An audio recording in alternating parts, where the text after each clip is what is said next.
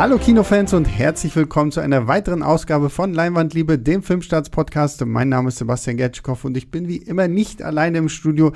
Zu meiner Rechten sitzt ein leicht ausgehöhlter Michael Myers, zumindest seine Maske, starrt mich hier mit leeren Augen an und äh, gar nicht mit leeren Augen äh, sitzt mir auf der linken Seite Tobi gegenüber. Hallo Tobi. Hallo Sebastian, sehr nett, dass du meine Augen lobst. Ein bisschen leer sind sie vielleicht doch, weil ich irgendwie zu früh aufgewacht bin aber zumindest nicht so leer wie die von dieser Michael Maske, das stimmt.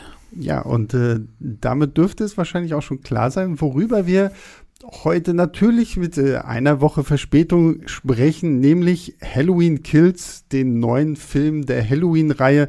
Wir haben uns ja letzte Woche dazu entschieden, erstmal Venom 2 und äh, Let There Be Carnage den Vorrang zu geben und wollten euch aber natürlich Halloween Kills nicht vorenthalten, weil dieses Michael Myers Halloween-Universum ist ja auch, das ist jetzt, glaube ich, schon der zwölfte Film der Reihe. Es wächst und wächst und ja. wächst und wird nicht aufhören. Und äh, es fing alles 1978 an. Mittlerweile sind wir halt schon bei zwölf Filmen. Was ich immer wieder lustig finde, dass dieser Film ja wirklich das ist ja bei diesem äh, Halloween-Universum so absurd. Das ist ja mittlerweile der der, der zwölfte Film an sich, aber es ist der dritte Film der vierten Timeline innerhalb dieses Franchises. Also es gibt ja wirklich, ich habe da auch ein sehr, sehr gutes Video, wie ich finde, ähm, auf YouTube gemacht. Das kann ich euch gerne unten mal verlinken, weil es gibt ja immer wieder neue Filmemacher, die neu dazu gekommen sind, die dann gesagt haben, ja, okay, wir ignorieren diese Filme, wir setzen da nochmal an. Also die erste Timeline ist ja Halloween 1 und 2, dann geht es weiter mit 4, 5 und 6. Da geht es ja auch hauptsächlich immer noch darum, dass Michael Myers ähm, alle seine Familienmitglieder, Verwandten, was auch immer, irgendwie umbringen will in 4, 5 und 6 spielt ja aber Jamie Lee Curtis, die am ersten Teil Laurie Strode mitgespielt hat, überhaupt keine Rolle mehr. Da wird einfach gesagt, ja, sie ist mal bei einem Autounfall gestorben und es geht dann um ihre Tochter und dann später auch deren Kind und dann gibt es noch einen merkwürdigen Fluch und Paul Rudd spielt im sechsten Teil auch noch mit.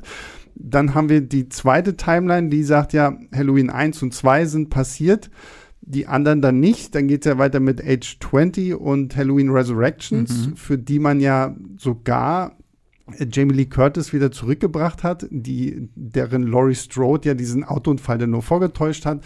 Ich glaube, äh, Resurrections hat ja dann diesen merkwürdigen Maskenkuss, äh, den, den Laurie Strode ihrem Bruder noch da aufdrückt. Das ist auch alles ein bisschen sehr absurd. Dann haben wir diese. Und sie stirbt dann, ne? Und sie stirbt, ja, ja, genau, stimmt. Er bringt sie ja dann um und dann geht er ins Big Brother Haus. Ähm, dann haben wir diese, die, die, dritte Timeline ist ja diese Rob Zombie-Kiste. Die, die Reboots. Ja. Genau, die Reboots, die irgendwie keiner so richtig mag. Ich habe nur den ersten Teil noch so richtig, so, so ein bisschen in Erinnerung und damals mochte ich den, aber damals war es vielleicht auch noch so, weil es so diese Hochphase von Rob Zombie gewesen ist, also es ist zumindest ein anderer Ansatz. Ich glaube, das kann man den ähm, Filmen von Rob Zombie auf jeden Fall attestieren. Mhm. Ja? Ähm, sie äh, deuten ja Michael da psychologisch total aus. Ne? Ja. Er hat dann da diese ganz schreckliche Kindheit und deswegen knallt er irgendwann durch. Ähm, muss man jetzt nicht mögen, den Ansatz, aber man muss zumindest festhalten, dass Rob Zombie versucht hat, da mit einem etwas anderen Blickwinkel drauf zu gucken. Ja. Und ich erinnere mich auch noch, dass ich den zweiten Film von ihm ähm, damals ziemlich, ziemlich gut fand, weil der irgendwie so, so grimmig und, und, und ernst und sogar richtig traurig auch ist. Hm. Ich habe mir jetzt tatsächlich vorgenommen, ich will jetzt, nachdem ich diesen Film hier gesehen habe, ich will noch mal alle Halloween-Filme gucken. Also ich habe bislang ja immer nur den ersten und den zweiten und den dritten gesehen. Und halt jetzt, äh, diese Rob Zombie-Teile sind schon lange, lange her. Und die ganzen anderen Sachen, 4, 5, 6, die ja alle nicht sonderlich gut sein sollen, die kenne ich gar nicht. Age 20 und Resurrections habe ich halt auch nie gesehen. Im, aber ganz Nimm dir was zu essen mit. Ja. Um, um ganz kurz noch diese Timelines aufzulösen, dann sind wir jetzt natürlich in der vierten Zeit-Timeline, die halt ähm, David Gordon Green, der Regisseur und Autor, gemeinsam mit äh, Danny McBride 2018 losgelöst hat. Die ignorieren ja wirklich alle anderen Sachen, die sagen ja auch, okay, diese Verwandtschaft zwischen Laurie und Michael, die existiert nicht. Das wurde mhm. ja im zweiten Teil etabliert. Und deswegen sind sie quasi das die Fortsetzung zum allerersten Halloween von 1978 das gab es dann halt 2018 mit Halloween nur, nur mit Halloween. Sie ist, so hieß ja, um, um die Verwirrung perfekt zu machen, ja, genau. hat man also 2018 einen neuen Halloween-Film in die Kinos gebracht, der die Fortsetzung ist von dem 78er Original-Halloween-Film, der aber genauso heißt. Ge ja, ähnlich ja. wie jetzt der neue Scream-Film kommt, der auch nur wieder Scream heißt. Ja, und deswegen sagen, glaube ich, auch alle immer nur so Halloween 2018, damit man wenigstens weiß, über welchen man redet. Ähm, jetzt ist vor einer Woche Halloween Kills in die Kinos gekommen und nächstes Jahr erwartet uns dann der Abschluss. Das ist ja dann keine Trilogie mehr, das ist ja dann eine, was, Quattro-Formaggi, Quadrologie.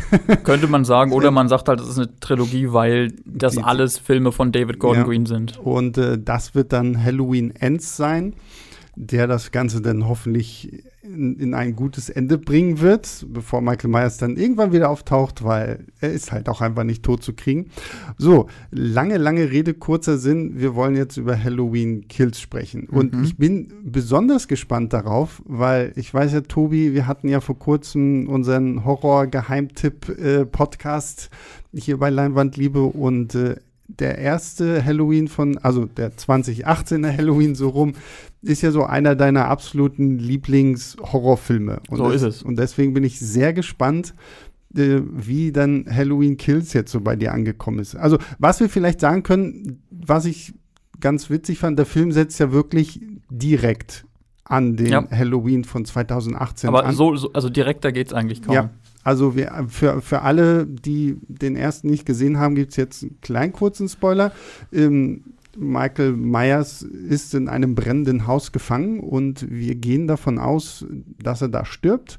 Äh, Laurie gemeinsam mit ihrer Tochter Karen und ihrer Enkelin Allison sind dem Ganzen entkommen, werden gerade in ein Krankenhaus gebracht, weil äh, Laurie auch schwer verletzt ist und äh, während sie quasi noch in diesem Pickup-Truck zum Krankenhaus gefahren werden, fährt schon die Feuerwehr an ihnen vorbei. Und das Ganze fängt dann quasi damit an, dass Feuerwehrmänner in dieses brennende Haus kommen und äh, ja, Michael dadurch die Chance geben zu entkommen. Das ist wirklich bitter, muss man sagen. Und äh, da gibt es dann auch schon eine ziemlich, ziemlich heftige äh, Metzelei. Das wird auch schon im Trailer ein bisschen angedeutet, aber es ist noch krasser im fertigen Film.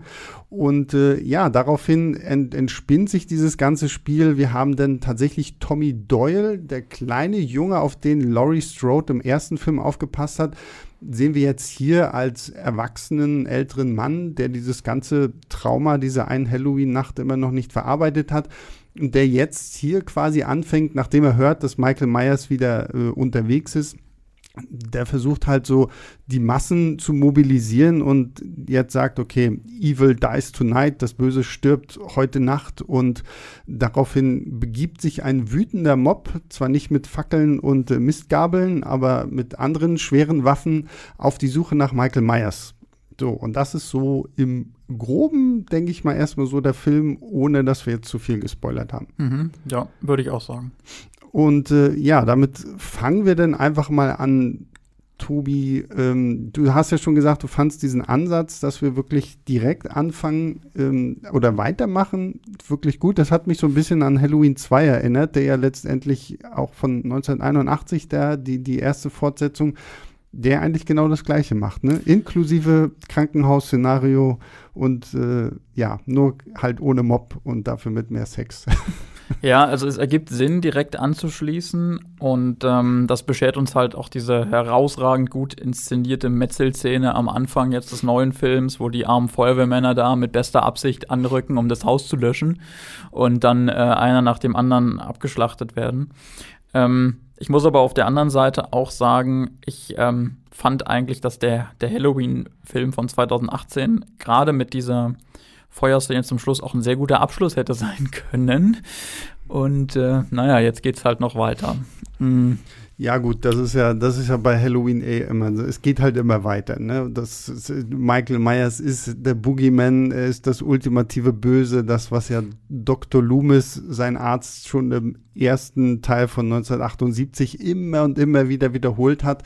Und äh, was ich hier zumindest schön finde an diesem Ansatz, den äh, David Gordon Green und Danny McBride ja auch schon in dem 2018er haben, ist diese Tatsache, dass wir wirklich wieder zu dem zurückgehen, Michael Myers wirklich zu diesem Boogeyman werden zu lassen. Mhm. Und dass da jetzt nicht diese, die anderen Filme haben ja immer irgendwie so diesen Versuch gehabt, ja, die sind miteinander verwandt und das zieht ihn da halt irgendwie hin. Und wie, das hat ja auch der 2018er Film gemacht, so, so wenn da, da gibt es ja auch dieses, dieses Blogger-Ermittler-Pärchen, die dann von ihm unbedingt wissen wollen, warum er das alles gemacht hat und so. Und er halt nichts dazu sagt, weil er ist halt das Böse. Er ist halt einfach nur böse und äh, das, das, das muss ich nicht rechtfertigen. Und dass das jetzt hier quasi äh, in dieser neuen Reihe so fortgeführt wird, finde ich tatsächlich ganz cool, dass wir auch diesen Verwandtschaftsaspekt dann nicht mehr unbedingt haben. Ja, das ähm, stimmt. Und ich glaube auch nicht, dass jetzt in dem dritten Teil Halloween Ends äh, da irgendwie auf einmal doch noch eine Verwandtschaft enthüllt wird.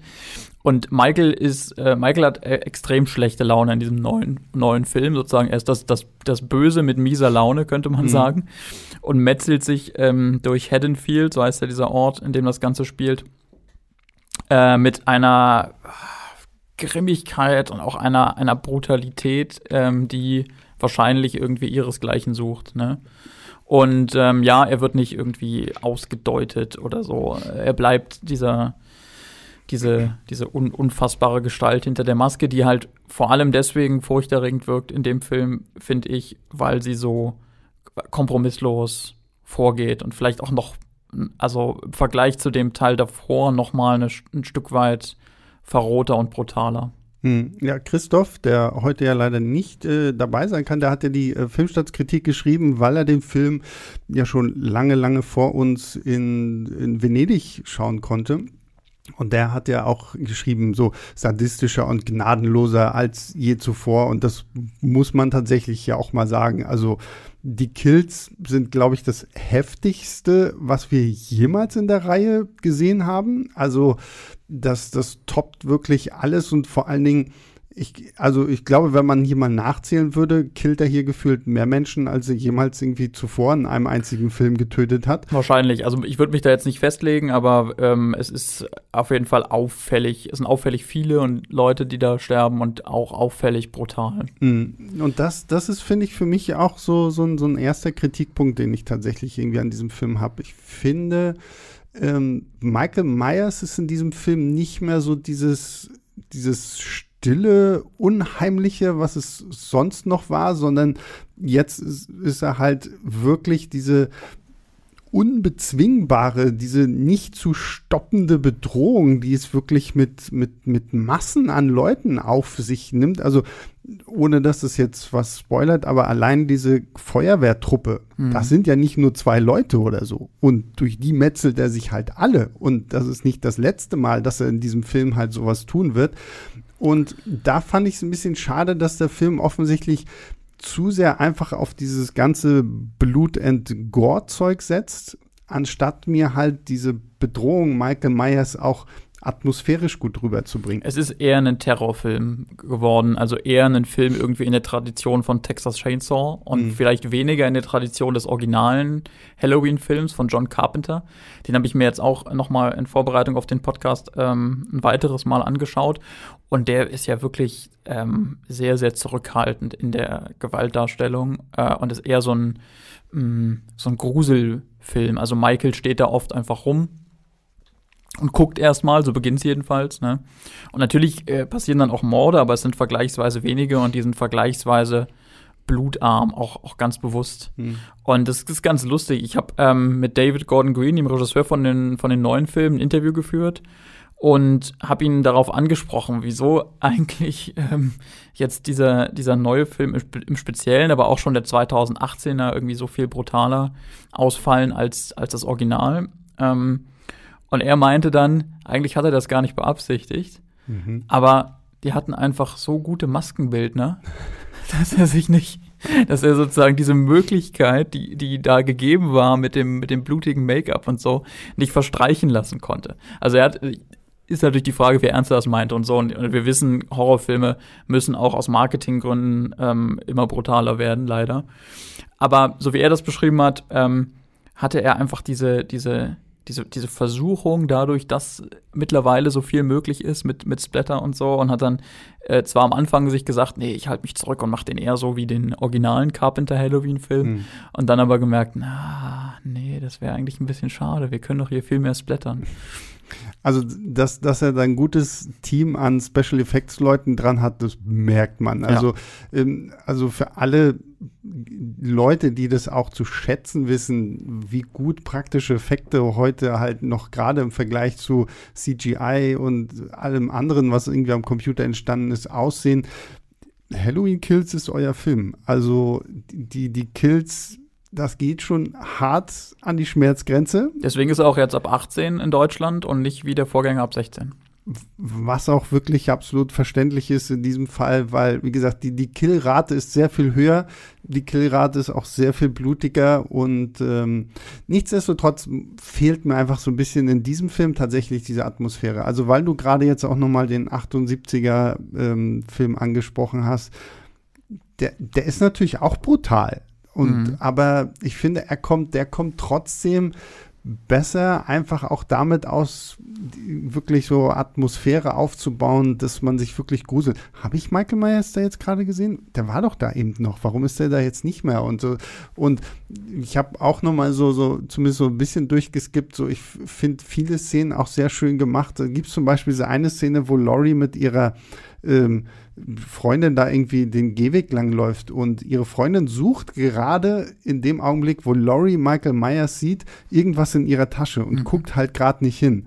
Und als sie dann wieder hochguckt, ist natürlich niemand mehr da. So, so, so diese kleinen subtilen Noten, wo du denkst, okay, bildet sie sich das nur ein? Ist das wirklich so? Ähm, das fand ich ganz spannend. Das fand ich jetzt ist bei dem Film hier halt überhaupt nicht gegeben, gegeben. Der ist hier halt wirklich so mit dem Vorschlaghammer. Michael Myers ist da. Michael Myers hat Subtilität ein bisschen aufgegeben und metzelt sich einfach nur noch so durch die Gegend. Ja, ich meine, es gibt im Ansatz schon so einen Spannungsaufbau ab und zu, wo zum Beispiel einmal sind Leute ähm, im, im Auto und wissen halt, dass Michael irgendwie auch da draußen ist und so. Da gibt es schon so ein bisschen so einen Aufbau von wegen, ähm, ah, wann schlägt er jetzt zu? Mhm. Äh, aber du hast im Grunde recht, ähm, das ist äh, verglichen mit, mit dem ähm, Vorgängerfilm und mit dem Originalfilm auf jeden Fall eher einen Michael Stich zu und bringt seine Leute auch auf mhm. andere Arten noch um, Film. Und was ich auch sagen muss, was ich auch schade fand, ähm, ich habe langsam echt so das Gefühl, ich entwickle mich in diesem Podcast nur noch zum Nörgler. Also ich weiß schon gar nicht mehr, wann. Gut, die Matrix-Filme, da haben wir noch äh, halbwegs gut. Aber nee, ähm, was ich auch ein bisschen schade fand, ist, dass wir in diesem Film wirklich nur noch äh, auf Jumpscares irgendwie uns zurückbeziehen. Und vor allen Dingen, ich finde auch teilweise solche Jumpscares, die überhaupt keine Jumpscares sind. Also ich erinnere mich an eine Szene, wo ein Polizist einfach nur an eine Tür geht und klopfen will. Mhm. Und dieses Klopf, und vorher ist alles ganz ruhig und dieses Klopfen wird aber extra noch mal irgendwie der, der, der Audiopegel noch mal höher gemacht. Die, die, der, der Herr, der neben mir saß, der ist so aufgesprungen, einfach nur, weil jemand an die Tür geklopft hat. Und ähm, auch das fand ich schade, so dieses so, okay, also dieser Film ist selbst in diesen, diesen Jumpscares fand ich ihn auch nicht mehr so effektiv. Da muss ich ganz ehrlich sagen, da fand ich tatsächlich, auch wenn ich den 2018er Film nicht so mag, fand ich den da noch effektiver. Ja, der ähm, entfaltet auf jeden Fall auch mehr Gruselatmosphäre. Ich muss da auch wieder an die Szene denken, wo Michael entkommen ist aus dem Krankentransport und dann ähm, kommt so ein, so ein Vater mit seinem Jungen da zu der Stelle des Geschehens und das ist alles so total vernebelt und du siehst, wie die Patienten da so rumwandern im, im, Nebel und du fragst dich wirklich sehr lange und das wird auch wirklich ausgedehnt, wo hm. ist Michael, ja. wann schlägt er zu? Das ist eine meisterhaft inszenierte ja, Szene, ähm, die es in dieser Form im neuen Film nicht gibt. Hm.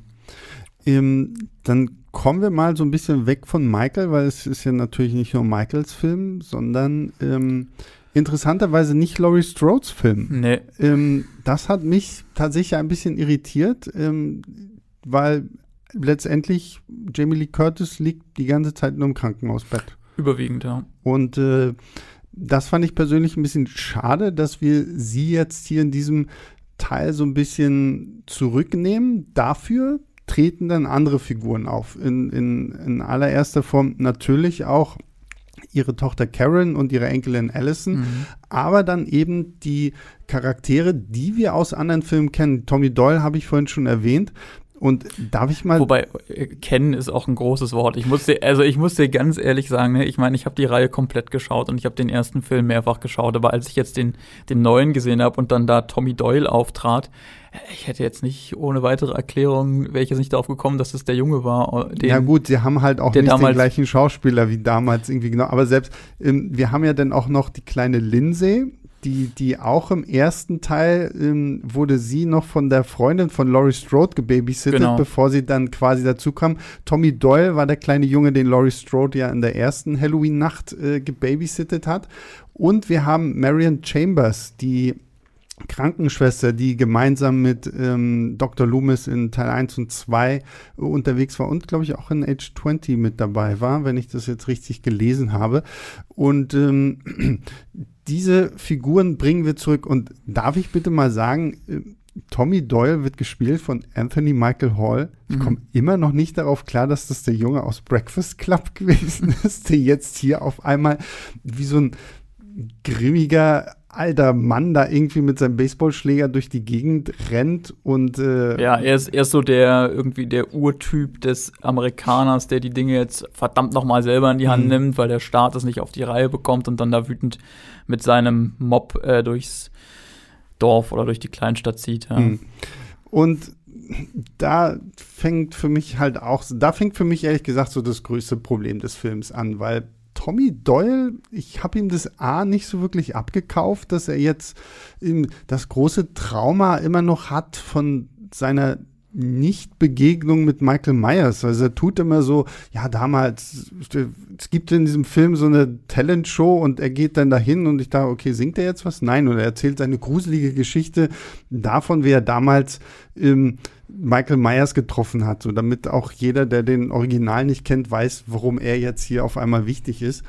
Und was ich dabei halt einfach schade fand, man versucht ihn uns so psychologisch aufzubauen, aber ich fand ihn jetzt nicht, nicht so sonderlich stark ausgebaut. Nö, ähm, ich äh, würde dir gerne widersprechen, aber ich kann es nicht. äh, ich finde, das ist ein Unterschied, den man hier ganz klar auch zwischen dem 2018er Film und dem neuen feststellen kann. Ja, einer der Gründe, warum ich den 2018er Film so sehr mag, ist Laurie Strode und ihre Darstellung in diesem Film.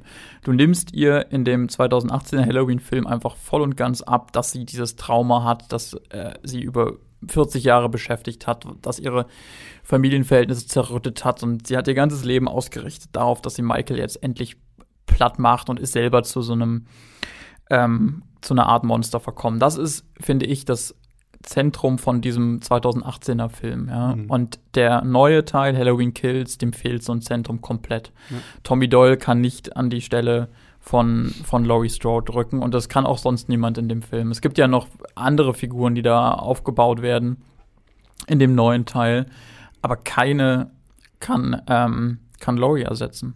Ja, ja, das finde ich halt echt schade, weil ich meine, auf der einen Seite finde ich es ganz nett, dass der Film halt versucht zu sagen, okay, wir bringen jetzt auch noch andere Figuren aus dem Original wieder zurück. Wie gesagt, Lindsay und Marion Chambers werden auch von den Schauspielerinnen gespielt, die sie schon in, den, in dem ersten Film gespielt haben. Aber hätte man auch lassen können. Das also, hätte man halt auch wirklich, vor allen Dingen, weil ich finde, wenn du diese Leute schon zurückbringst, dann mach halt auch was aus ihnen. Es gibt der finale Trailer zu Halloween Kills, den müsst ihr euch mal angucken. Da wird sogar im Splitscreen aufgenommen. Du siehst halt die Figur jetzt und die Figur damals, so damit du wirklich noch mal siehst, so, ah ja, das sind die Figuren. Und ähm, dafür, dass die halt hier zurückgebracht werden, wird halt nichts aus ihnen gemacht. So, also das, das fand ich wirklich, das fand ich ein bisschen schade. Das fand ich ehrlich gesagt auch so ein bisschen so Verarschung, weil wo ich mir denke, okay, das ist so dieses South Park Member Berry, so, oh, remember this, remember this, remember Star Wars, remember Halloween und das finde ich halt einfach schade, weil ich glaube, man hätte hier schon, ich glaube, man hätte sogar mehr aus dieser Figur von Marion Chambers machen können, ähm, weil sie ja tatsächlich auch durch ihre, ihren Bezug zu Dr. Loomis, viel mehr noch da in dieser Story vielleicht irgendwo drin steckt, als jetzt so ein Tommy Doyle und so eine Lindsay. Also, sorry, die, die waren für mich halt im, im, im Original Halloween jetzt auch nicht so krass wichtig. Nein, waren sie nicht. Als dass ich jetzt sagen muss, so, oh ja, wie geht's den beiden denn eigentlich so, ne? Und deswegen, da gebe ich dir halt in dem Punkt recht, dass der 2018er Halloween natürlich mit Laurie Strode genau die richtige Figur hatte, weil sie die große Überlebende dieses ganzen Massakers gewesen ist, die sich wirklich auch bewusst gegen Michael Myers gestellt hat, die tatsächlich auch hätte sterben können. Und so ein Tommy Lindsay, pff, wer sind die so, ne? Dazu kommt noch, ähm, dass der neue Film ja auch relativ viele Figuren irgendwie versucht ähm, zu, zu begleiten. Ne? Mhm. Also es sind dann doch eine ganze Menge dafür, dass die, dass die alle relativ egal sind. Und da fällt dann auch auf im Vergleich zu dem Originalfilm von 1978, wie, wie, wie schön simpel der da war. Ne? Der mhm. hatte nämlich nicht so viele ähm, Plots wie der neue, sondern der war konzentrierter und auch deswegen besser. Ja. Ja, und hier kommt ja dann noch ein, ein weiterer Faktor mit hinzu, über den wir noch nicht gesprochen haben, nämlich es entwickelt sich ja wirklich so ein Mob. Also Tommy Doyle, wieso, warum auch immer, schafft es ja tatsächlich, die Leute so irgendwie dazu zu bringen, dass die sich mit allem möglichen Scheiß bewaffnen, da ins Krankenhaus rennen und irgendwie überall in Haddonfield halt nach Michael Myers suchen. Und da, auch das hat, das fand ich, als ich den ersten Trailer gesehen habe, habe ich gedacht, okay, wow, das ist mal wirklich eine spannende und neue Idee auch, mhm. was wir ja so im, im Bezug auf, auf die Michael Myers-Filme noch gar nicht hatten. Und ich habe es ihm auch gewünscht, diesem äh, Michael Myers, dass endlich mal sich Leute wirklich äh, in, in, großem Stil verbünden ja. und ihn jagen. So, ja. ne? Also das ist im Ansatz eine sehr gute Idee. Ja, ja aber halt eben finde ich nur im Ansatz. Und das finde ich halt schade, weil das ist, wäre mal wirklich spannend. Oder wie gesagt, es fängt ja auch ganz interessant an in diesem Film, dass sich mehrere Leute zusammentun und sagen, okay, jetzt nicht mehr. Der hat jetzt hier lange genug irgendwie seinen Scheiß durchgezogen. Das Problem, finde ich, ist nur, es wird irgendwann ein bisschen zu absurd. Also, ich weiß auch nicht, was da jetzt so wirklich so die Intention war, zu zeigen, keine Ahnung, wie leicht sich Massen irgendwie beeinflussen lassen, wie leicht halt hier dann irgendwie Logik und normaler Menschenverstand ad acta gelegt werden und man einfach anfängt, wild irgendwo Gespenster ja förmlich zu sehen mhm. und zu sagen so, oh, da war er jetzt und wir rennen jetzt alle dahin. Fand ich schade. Gleichzeitig war Tommy Doyle für mich jetzt auch nicht so die Führungspersönlichkeit. Ich glaube, wenn sie das Gleiche gemacht hätten mit Laurie Strode, dass sie diejenige ist, die die Leute dazu animieren, hätte ich dem Ganzen das vielleicht noch eher abkaufen können. Aber so ein Tommy Doyle war auch in diesem Film jetzt nicht so der krasse charmante Sympath, wo ich jetzt sage, ja, dem folge ich jetzt und äh, bis in den Tod. Ja, ähm, vielleicht war es irgendwie so als politischer Kommentar gemeint zu, zu so Mobkultur und, und vielleicht auch so zu ähm, rechten Gruppierungen in, in den USA, aber es, es, es wird halt wirklich so gut wie nichts dann in dem, in dem Film mehr daraus, daraus gemacht, außer dass du ähm, ja, dass sich halt einfach viele Leute versammeln, damit ähm, Michael sie dann äh, irgendwann angreifen kann, so, ne? Ja, na, also klar, dass es irgendwo auch so, so ein politischer Kommentar sein soll, kann man sicherlich auch irgendwo nachvollziehen. Aber so. ist halt relativ platt. So. Es ist halt relativ platt und damit, finde ich, sind wir bei einem anderen Problem, was dieser Film hat, finde ich, ist so tatsächlich dann auch diese Tonalität. Weil die, die ganzen Kills von Michael sind megamäßig brutal. Mhm. Dann hast du aber so diese ganze äh, Mob-Geschichte, dann hast du auch noch ein paar andere Charaktere, die ich jetzt hier nicht erwähnen will, aber die doch ein bisschen mehr so in, ins äh, Komödienfach dann irgendwie so halb gesteckt werden. Also da wusste ich teilweise auch nicht, ist das jetzt Satire, ist das Parodie, soll das bewusst jetzt so, so auch so lustig sein? Also ich habe es auch in der, in der Pressevorführung gemerkt, wie wie häufig Leute tatsächlich halt auch laut gelacht haben und teilweise so an Stellen, wo ich mir gesagt habe, so, ist das jetzt hier bewusst gewollt gewesen, dass man jetzt hier lacht oder ist es einfach nur, weil es einfach nicht wirklich gut geschrieben ist? Ja, das kann ich auch nicht sagen. Ähm, man kann aber sicherlich feststellen, dass der David Gordon Green schon wieder versucht hat, auch so ein paar splinige Figuren irgendwie einzubauen. Also ich fand, ich fand das, das Bemühen, dass, es, dass man nicht nur so 0815 ähm, Charaktere hat, wie in vielen anderen Slasher-Filmen, ja, das war schon sichtbar. Hm. Also mir fällt zum Beispiel dieses, ähm, das können wir, glaube ich, verraten, dieses schwule Paar ein, Big John und Little John. Das sind zwei Typen, die wohnen in dem ähm, Geburtshaus von Michael, also in diesem berühmten Haus, wo im ersten Halloween-Film, also dem von 1978, was wir immer wieder dazu sagen ja, müssen, genau. damit die Leute nicht durcheinander kommen, der Mord äh, passiert, also der Mord, der erste Mord, der im Film gezeigt wird, wo der kleine Michael seine Schwester ersticht. Ne? Dieses Haus meinen wir und da wohnen jetzt, da wohnt jetzt ein Paar drin. Und die sind schon ganz putzig zusammen, muss ich sagen. So. Und das ist. Die fand ich auch und, gut. Und, ja. und, und, und, und, das ist halt auch ne, schon was, wo, wo sich der Film ähm, abhebt von so Slasher-Massenware, die man so sonst so kriegt. Und auch so gerade was in den 90ern los war. Ja, ich habe jetzt kürzlich noch mal den, den ersten Ich weiß, was du letzten Sommer getan hast, gesehen. Oh, den habe ich noch nie gesehen. Den habe ich tatsächlich ja, noch nie gesehen. Ich weiß auch nicht, ob ich dir da wirklich zu, zu raten kann. ähm, der, der fängt schon stark an, aber, aber, aber dann passiert, also dann gibt es keine wirklich gute Idee mehr und, und die Figuren sind einfach wirklich so, so Ab Abziehbilder und, und mhm. total grob gezeichnet und ohne irgendwie Individu wirkliche Individualität. Ne? Und das ist ein Unterschied, glaube ich, den man schon ähm, festhalten kann und ähm, dem ich den ähm, dem David Gordon Green auch positiv in Rechnung stellen, stellen möchte. Man merkt dem neuen Halloween Kills Film trotz allem an, dass da wenigstens so ein paar Figuren drin sind, die man so vielleicht nicht in einem 0815 Slasher sehen würde. Mhm. Ähm, ja, ja, da gebe ich schon, wie gesagt, dieses Pärchen, die fand ich auch sehr, sehr sympathisch. Die sind, haben sie auch gut irgendwie umgesetzt. Aber äh, weil wir ja vorhin schon meinten, es wird ja auch, ähm, die, die Story wird ja auch so ein bisschen aufgefächert. Ne? Also wir haben Laurie Strode, die eigentlich nur im Krankenhaus rumliegt. Wir haben halt Michael Myers, der sich durch Haddonfield killt. Wir haben Tommy Doyle, der mit seinem Mob da durch die Gegend läuft. Dann haben wir noch so, so ein bisschen diese Story von, von Allison, die da mit ihrem Freund, mit dem sie sich ja noch in Halloween 2018 gestritten hatte, mhm. wo sie sich ja eigentlich auch getrennt haben.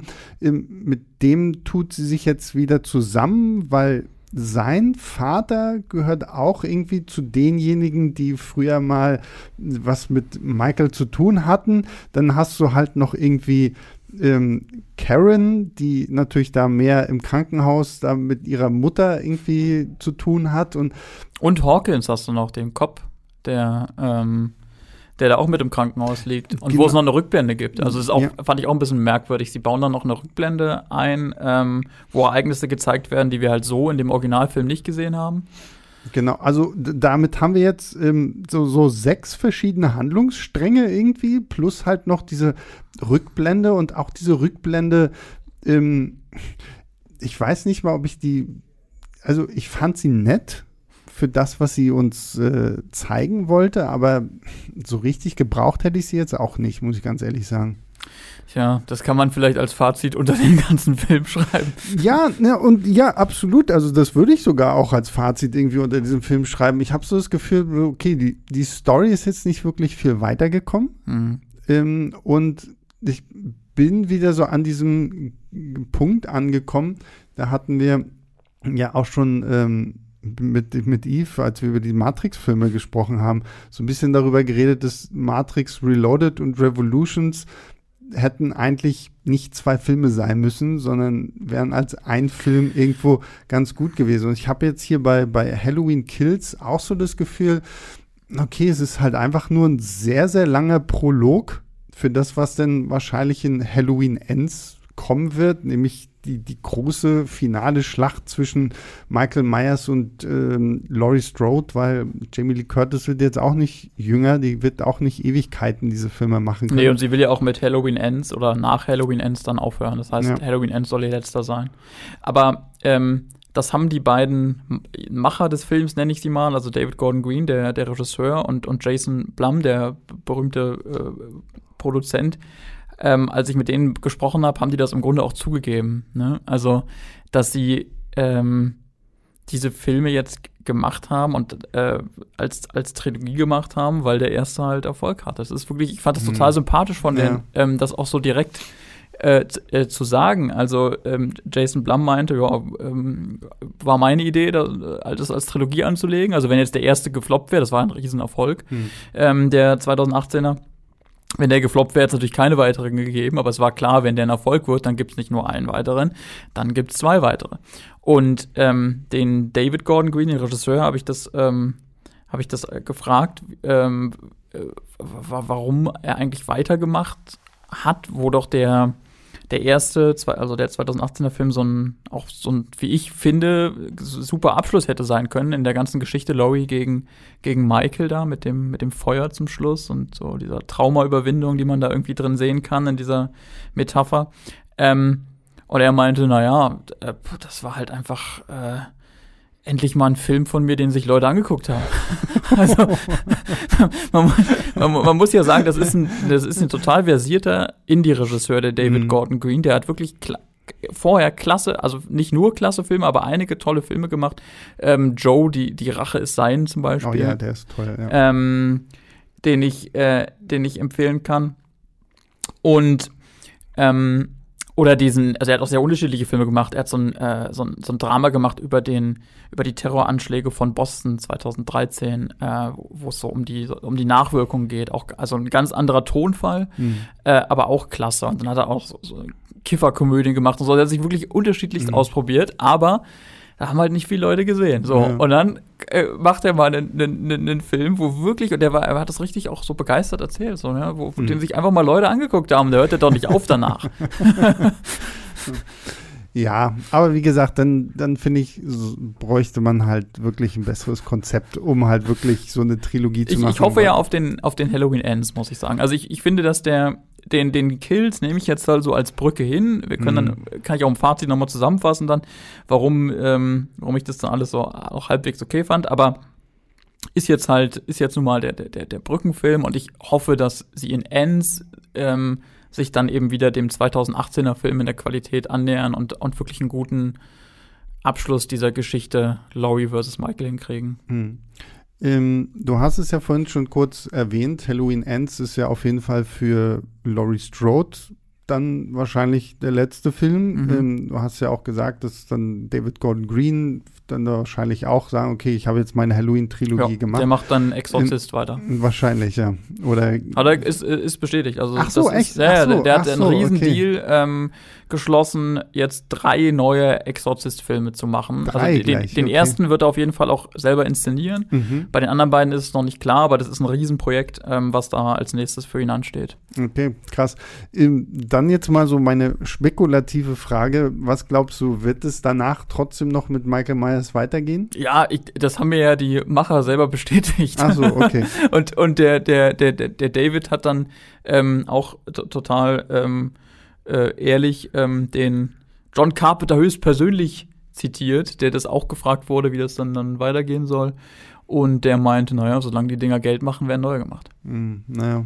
Das ist ja, im, im, Horrorbereich gerade einfach das, das, das, Muster, ne? ja gut, und das ist ja auch, Michael Myers ist ja auch so eine Figur, du kannst ihn in ein brennendes Haus stecken, du kannst ihm den Kopf abhacken, du kannst ihn. Wurde alles versuchen, alles erfolglos. Genau. Ich glaube aber trotzdem, dass sie, ähm, dass sie in dem Ends-Film zumindest für die Geschichte, die jetzt ähm, David Gordon Green in Fortsetzung Klar, der Originalgeschichte ja. erzählt hat, einen Abschluss finden. Also mhm. Also ich kann mir vorstellen, dass sie, dass sie Michael dann wirklich platt machen und dass dann irgendwann eben Reboots kommen, äh, wo es wieder von vorne losgeht oder so. Ne? Ja. Aber ähm, aber dass es jetzt bei dem Ends nicht so wird, dass er, dass am Ende irgendwie dann doch wieder ambivalent ist, ob er nicht doch überlebt hat, so wie das mhm. am, am Ende von dem 2018er Film ist, ne? Ja gut, irgend, irgend sowas werden sie trotzdem machen, weil ich meine, das ist ja, glaube ich, mittlerweile schon klassisch für diese Filme. Ich meine, ich meine, der, der 78er Film endet ja auch irgendwie damit, so, so, er wird angeschossen und fällt aus diesem Fenster und dann sieht man seine Leiche und wenig später ist seine Leiche nicht mehr zu sehen. So, ja, ne? aber das ist,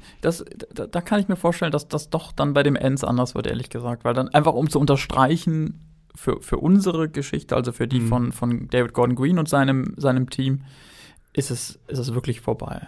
Was ja klar, dass es für die vorbei ist, sicher, aber für die Figur, ich, ich könnte mir halt wirklich vorstellen, dass in Halloween Ends, dass sie möglicherweise wirklich auch den Laurie Strode tatsächlich irgendwie töten. Was und, sie schon gemacht haben, wie gesagt. Und, ja, aber dass sie es hier jetzt auch nochmal irgendwie bringen und das quasi ihr Halloween endet, aber das von Michael Myers halt noch lange nicht, weil wie gesagt, ne, wenn die Figur Kohle macht und irgendwann man so einen neuen Halloween-Film macht. Ich warte ja immer ehrlich gesagt nur auf diesen Film. Ich meine, wir hatten ja schon Freddy vs. Jason. Ich brauche immer noch mal irgendwie Jason vs. Äh, Michael oder irgendwie sowas. Also ja, das wird, glaube ich, den, wegen der Rechtelage ja, ja. nicht so ganz einfach. Aber man, man muss auch wissen, bei diesen Horrorfilmen, ne, die sind ja sehr, sehr günstig. Ne? Also Klar. das ist der Grund, warum schon seit, seit vielen Jahrzehnten da gerne Fortsetzungen produziert werden, ja auch äh, von dem Original-Halloween-Film zig Fortsetzungen produziert wurden, die auch äh, John Carpenter selber nicht gut fand. Also der mhm. hat jetzt auch in einem jüngsten Interview äh, hat er, oder in einem äh, jungen, jungen Interview hat er kürzlich gesagt, dass er ähm, der Halloween 2 damals, ne, der von Anfang der 80er, ich glaube von 81 mhm. oder so ist der, zu dem er sich dann hat breitschlagen lassen, zumindest noch am Drehbuch mitzuschreiben ähm, dass er da, dass ihm da eigentlich auch schon nichts mehr eingefallen ist. Und dann, und dann merkt sie, man dem Film dann, auch an. Und dann haben sie sich halt einfach diese Verwandtschaft ausgedacht mhm. zwischen Laurie und Michael, so von wegen, naja, irgendwas mussten wir halt bringen, ne? Ja, und, und vor allen Dingen, und das finde ich halt so schade, weil so dieses irgendwas müssen wir halt bringen, so, weil so fängst du denn an, diesen Mythos irgendwie kaputt zu erklären und zu sagen, ja, okay, er killt, er hat es irgendwie auf sie abgesehen, weil verwandt. So, mm, und ich hoffe, und ich hoffe halt wirklich, dass gut, äh, ich glaube nicht, dass Halloween Ends diesen Fehler begehen wird, da jetzt noch irgendwie sowas zu machen. Ähm, aber ich hoffe halt auch, dass es später dann nicht passiert, so dass ja. man diese Figur dann irgendwie noch kaputt erklären muss, weil das, das ist schon passiert, ja. Das ja. ist in der neuen Reihe noch nicht passiert, aber und ähm, das finde ich sind halt so, weil ich meine, am Ende sind, wollen wir uns da halt einfach die, diese Figur auch irgendwie so am Leben erhalten als, als das, was sie ist. Halt wirklich so das Böse, das, der Boogeyman, so das, wovon man sich gruselt, so, ne, das. Da sind, das Problem ist, glaube ich, auch, dass diese Horrorfilme, das ist ja beileibe nicht nur die Halloween-Reihe, es gibt, gibt ja auch andere Horrorreihen, die bis äh, zur Unendlichkeit und darüber hinaus weitergehen, mhm. ne? dass die ähm, einfach super Geschäftsmodelle sind, weil, weil die Klar. so günstig zu produzieren sind. Das ist ja das, das Modell, was Blumhouse, das Studio hinter dem Film, ja auch ähm, meisterlich irgendwie beherrscht. Die produzieren einen Haufen Filme, mhm. ähm, jeweils für, für sehr wenig Geld. Also Halloween hat gekostet jetzt, ich glaube, 10 Millionen oder so, der neue. Die neuen, äh, verglichen mit sowas wie Malignant beispielsweise, der James Wan Horrorfilm, wo Sebastian seinen Kurzpodcast zu aufgenommen hat. Ähm, der hat 40 Millionen gekostet. Mhm. Ja, also da, da, siehst du schon in den, bei den Horrorfilmen einen Unterschied. Und die müssen dann natürlich auch nicht viel ähm, einspielen, um als total profitabel zu gelten. Ja? Also man muss sich das überlegen. 10 Millionen irgendwie gekostet, kommen nochmal Marketingkosten drauf, meinetwegen. Und dann hat der erste neue Halloween von 2018 dann 200, über 250 Millionen eingespielt. Das ist einfach. Ja, und, und, und, und das ist ja bei, du hast es ja gesagt, Blumhouse und Jason Blum, das ist ja so sein Erfolgskonzept. Ich meine, er hat ja auch sowas wie Paranormal Activity mhm. und so. Das sind Filme, die haben was, fünf Millionen irgendwie gekostet oder so. Das ist immer dann, die Bedingung, ja. Der und, sagt halt. Und dann, und dann, und dann gehen die so durch die Decke und natürlich, ich meine, das, wer das nicht versteht, so, dass es hier halt auch einfach nur am Ende ums Geld geht, dann ist klar halt, dass das immer weiter und weiter geführt wird. Und ich meine, nur so ist ja auch so eine Figur wie ein Michael Myers letztendlich irgendwo berühmt geworden. Genauso ist ja auch ein Freddy Krueger oder ein Jason Voorhees oder Chucky so einfach nicht nur, weil sie einen Film hatten, sondern weil es irgendwie gefühlt für jeden von denen mindestens sechs, sieben, acht, neun, zehn und nicht noch mehr Filme gibt. Und ne? es geht halt auch vergleichsweise risikolos ums Geld. Das muss man ja, ja. auch sehen. Ich meine, äh, große Franchises werden natürlich alle fortgesetzt, soweit es irgendwie geht. Die Marvel-Filme selbstverständlich, die Star Wars-Filme sind da auch zu nennen, klar. Aber da ist ja die Wette pro Film immer eine viel riskantere, weil die, weil das Budget viel höher ist. Ne? Ja. Und, und der Jason Blum mit seiner Firma, der produziert halt, ich habe mir das jetzt mal angeguckt, äh, aktuell ähm, hat er irgendwie auf seiner IMDb-Seite 35 Projekte oder so, die noch kommen. Mhm. Das heißt, die produzieren die Dinge am laufenden Band und wenn ja. dann da irgendwie ein paar von abkacken, dann juckt das den nicht. Ja, weil, aber weil, zwischendurch hat er halt auch mal Oscar-Gewinner wie, wie Whiplash. Die hat er fürs Prestige, aber, so, auch, ja. aber auch einfach Hits. Also Get ja, Out war ja. ja. auch ein Hit an den Kassen und der erste Halloween von, also der von 2018 war es auch. Und das ähm, sorgt dann dafür, dass die am Ende alle mit einem wunderbaren Plus rausgehen. Klar. Und, und auf der anderen Seite, was ich an diesem Jason Blum halt auch schön finde, ist, dass er natürlich gerade auch so im, im Horrorbereich so ein, so, ein, so ein Produzent ist, der natürlich auch Ideen eine Chance gibt, ja.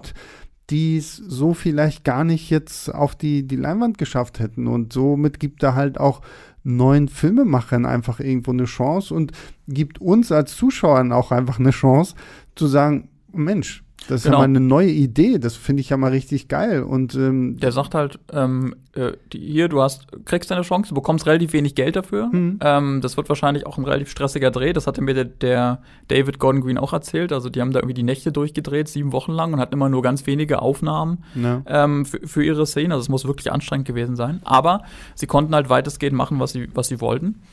Und wenn dann am Ende äh, genug Leute reingehen, dann machen die da alle ordentlich, ordentlich Geld mit und ähm, ja. sind, sind, sind glücklich auch dahingehend, dass sie tatsächlich ihre ihre Vision verwirklichen konnten. Und das ist ja was, was jetzt, sag ich mal, Marvel-Regisseure und Regisseurinnen nicht von sich behaupten können. Nee, Oder vielleicht können sie es von sich behaupten, aber sie glauben sich dann wahrscheinlich selber nicht, wenn sie sagen, ja, ja, ja das ja. ist genau das, was ich wollte. Ja, gut, aber wie gesagt, Marvel ist da ja auch nochmal eine ganz andere Schiene einfach, weil hier natürlich das große, große Konstrukt irgendwie immer mitbedacht werden muss und so. Ja, das kommt noch dazu. Ähm, äh, ja, jetzt haben wir einen kleinen netten Ausflug noch hier gemacht zu Jason Blum. Dann kommen wir noch mal kurz zurück zu Halloween Kills. Tobi, wa, äh, äh, nee, Moment. Ich, also Christoph gibt äh, dem Film dreieinhalb Sterne. Mhm.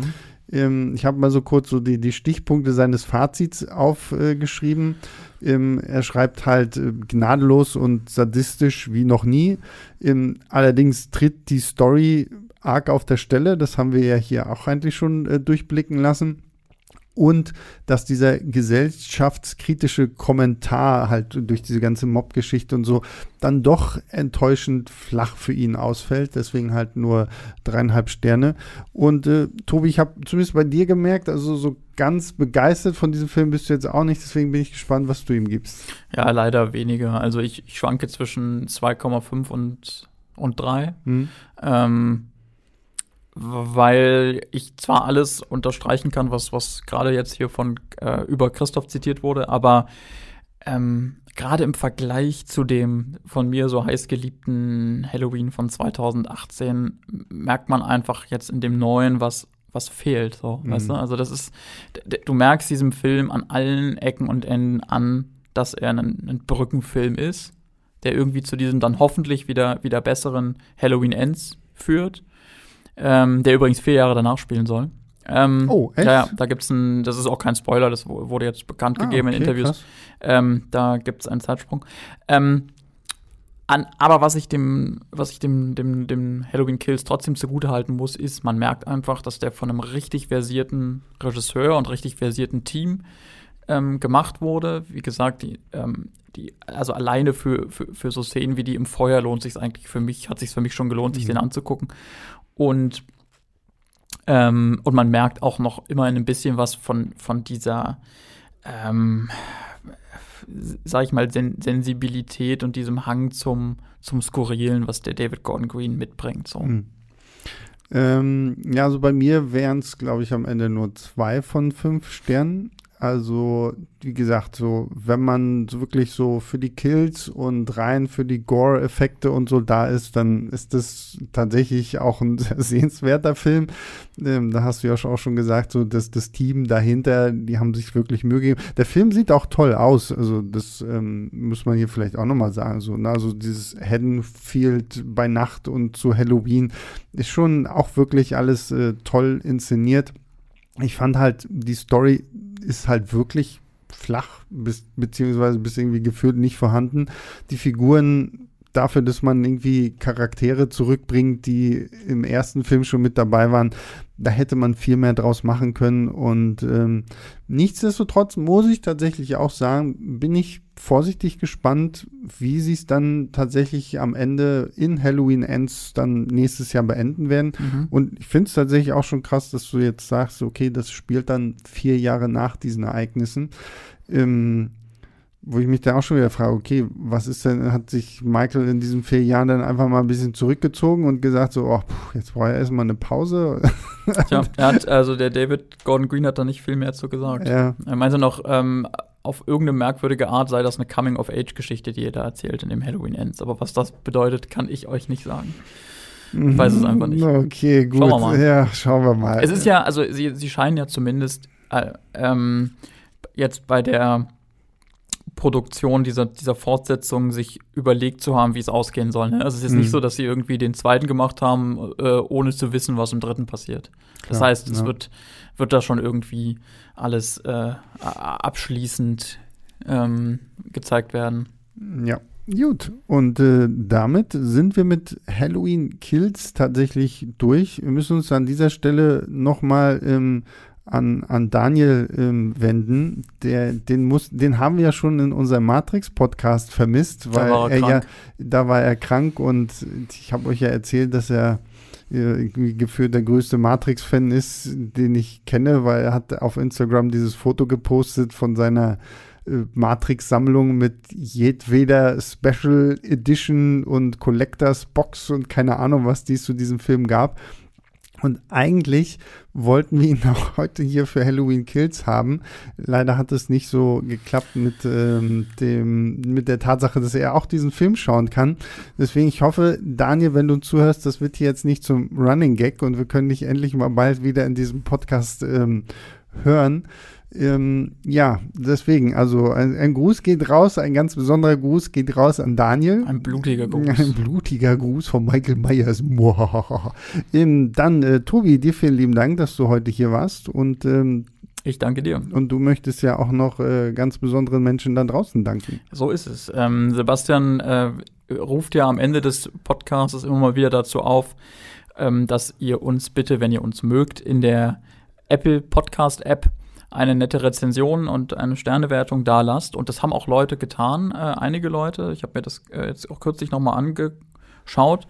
Und das hat mich ganz einfach und uns im ganzen Team sehr gefreut. So simpel ist es. Das Ähm, ist doch auch schön. Ich meine, genau für, also wir machen das nicht für die Rezension, aber wir machen das für euch da draußen, weil ich meine, wenn ihr Spaß mit uns habt, dann haben wir auch Spaß daran, das hier für euch zu machen. Also, Und wir nehmen das Feedback, wie man ja neudeutsch sagt, auch einfach wahr. Also, wir, wenn, Also ihr da was reinschreibt, dann lesen wir das. Mm, Ja, finde ich auch wichtig. Also ich meine, wie häufig sage ich hier Lob, Kritik, Anmerkungen, schickt uns eine E-Mail an leinwandliebertfilmstarts.de. Ähm, ich glaube, bislang alle, die uns an diese Adresse was geschickt haben, haben auch eine Antwort zurückbekommen. Ähm, und äh, das ist uns natürlich wichtig, weil am Ende machen wir das für euch da draußen und äh, natürlich auch für uns, weil wir Spaß dran haben, aber eben auch für euch. Und deswegen Vielen lieben Dank, dass ihr uns da Rezensionen und äh, Wertungen hinterlasst auf der Apple Podcast App eures Vertrauens. Ja, jetzt, Jetzt hat ich, sonst sage ich immer finally. iPod, sonst Ja, sage ich das- immer iPod. Ja, das hieß ja mal iTunes und Ja, äh, ja. inzwischen heißt es aber einfach Apple Podcasts. Ja, der, Und da Opa, gibt es- der, der Opa ist halt nicht so versiert, was Apple-Geräte angeht. Deswegen, ähm, ja, deswegen vielen lieben Dank dafür. Natürlich auch, wenn ihr uns bei Spotify oder wo auch Nee, immer da geht das hört. aber So nicht. Ach, wie geht das? Ah, verdammt, ja, siehst du. Da hat sich Opa wieder geirrt. Da hat sich Opa wieder geirrt. Egal. Also, wie gesagt, Rezension bitte bei der Apple Podcast App. Dankeschön. Ja, oder einfach an leinwandliebertfilmstarts.de.